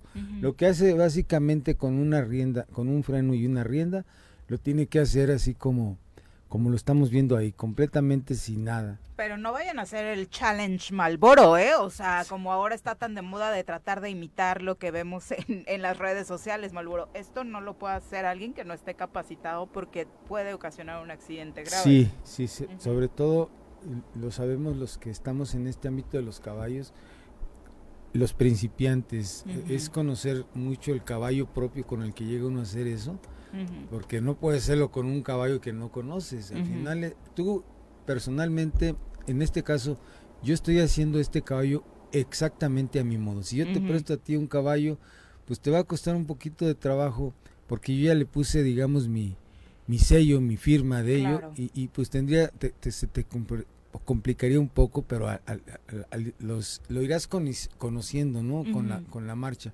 Y es a lo que me refiero. No es muy fácil esto, eh, lleva, imagínate soltar la rienda, se te dispara el caballo. claro, y te vas para atrás. Y, pues y deja de que se el caballo se vaya a donde él quiera, porque hay casos donde se les quita completamente el freno. Imagínate, ya no tiene dirección ni freno. Entonces va él a correr a donde él quiera. Si es algo, si, si es peligroso, cuidado con ello. Y pues sí, eh, siempre que estén, quieren hacer algo al respecto, bajo un buen asesor. Tu video de hoy es para lucirte y para demostrar que sí, se, eres pues chingón en los caballos, pues, ¿no? Puro lucimiento, porque así lo habíamos entendido la semana Yo no lo vi, pero al rato lo veo. Sí, lo digo para corroborar que ya realmente sabe de caballos. Un poquito, sí. No nada más es teórico, sino en la práctica ahí está. Y sobre todo el respeto a los animales que tanto promovemos, ¿no? esta, esta técnica habla mucho del respeto hacia ellos. Ahí estamos viendo que finalmente el propósito de ese movimiento es que, como lo había dicho, la rienda pasa a segundo término. Cuando hay un buen trabajo previo de falsa rienda, esos son los resultados, señores. Finalmente, posteriormente, después de esto, la rienda pasa a segundo término. Estoy, estoy balanceando mi cuerpo hacia donde quiero dar la vuelta. Inclusive para detenerse hay un movimiento hacia atrás que el caballo lo percibe. Y para impulsarlo también hay un movimiento un poquito más brusco, inclino mi, mi, mi, cuerpo hacia adelante y, el caballo, y ligeramente meto las espuelas y, y, el caballo lo percibe. Como lo habíamos dicho, los caballos, lo vuelvo a decir, los caballos muchas veces, los que están arrendados de una manera bien hecha, se mueven básicamente con el trasero. Ya. sí lo habíamos explicado. Y esto es parte de ello. Pues ahí están. ¿Dónde te eh, encuentran? En el rancho de la Media Luna, ahí estamos a sus órdenes en el triple siete quince cincuenta y y, pues mañana los esperamos en la Plaza Ganadera. Pero que hay en la Plaza Ganadera, dinos brevemente, porque siempre nos invitas, pero hay mucha gente que igual y no nos escuchó la primera vez y no sabe de qué se trata. Pues ahí encontramos caballos, vacas, venden becerros, borregos, gallinas, gallinas ponedoras, y, venden comida muy rica ahí, las señoras de Tres Marías tienen, es fama, ¿verdad, mi Pepe? que tienen las quesadillas, los tienen fama de, buenas cocineras Y las quesadillas venden barbacoa, carnitas y pues sobre todo es para allá. Pulque. Pulque. Pulque, curado de guanábana, piñón, avena. Ya, se sé, dice. Tiene que ir a probar las quesadillas de rajas con queso, por supuesto, las clásicas ahí en mi querido Tres Marías. Calla, calla, ¿De qué hora, que qué hora ya está hambre. ahí en la feria? La feria, de- eh, digo, el- la plaza empieza como a las 9, de entre 8 y 10 de la mañana ya se empiezan a poner ahí los compañeros a, a- a vender sus productos y este y de, de a 3 de la tarde, 4 se, se termina. Bien. Ahí Perfecto. esperamos, muy buenos días y Muchas gracias. Malboro. Gracias, Muy Malboro. buenos días. Por supuesto, nosotros también te agradecemos, Pepe Casas, que nos hayas acompañado. Muchísimas gracias a ustedes, a Muy todo el auditorio que nos ha escuchado. Muchas gracias. Un abrazo. Hay fecha doble en la Liga MX. Qué resultados tan extraños ayer. El Puebla perdió, Tigres perdió contra Necaxa. Las Chivas volvieron a ganar. Juárez del Tuca Ferretti ganó, Ganó en el Nemesio Toluca. 10. Hoy se juega en el Atlético de San Luis contra Pumas. Va a estar bueno. El América, otro que pinta muy, muy bien, recibe a León a las 9 de la noche. Y el Monterrey recibe al Atlas. Así que pinta bastante bien para la nochecita estar disfrutando de fútbol. Muchas gracias por acompañarnos. Que tengan un extraordinario miércoles. ¡Uy! ¡Se acabó! Pues así es esto. Esta fue la revista informativa más importante del centro del país. El Choro Matutino. Por lo pronto, el Choro Matutino. A bailar y a gozar, que este mundo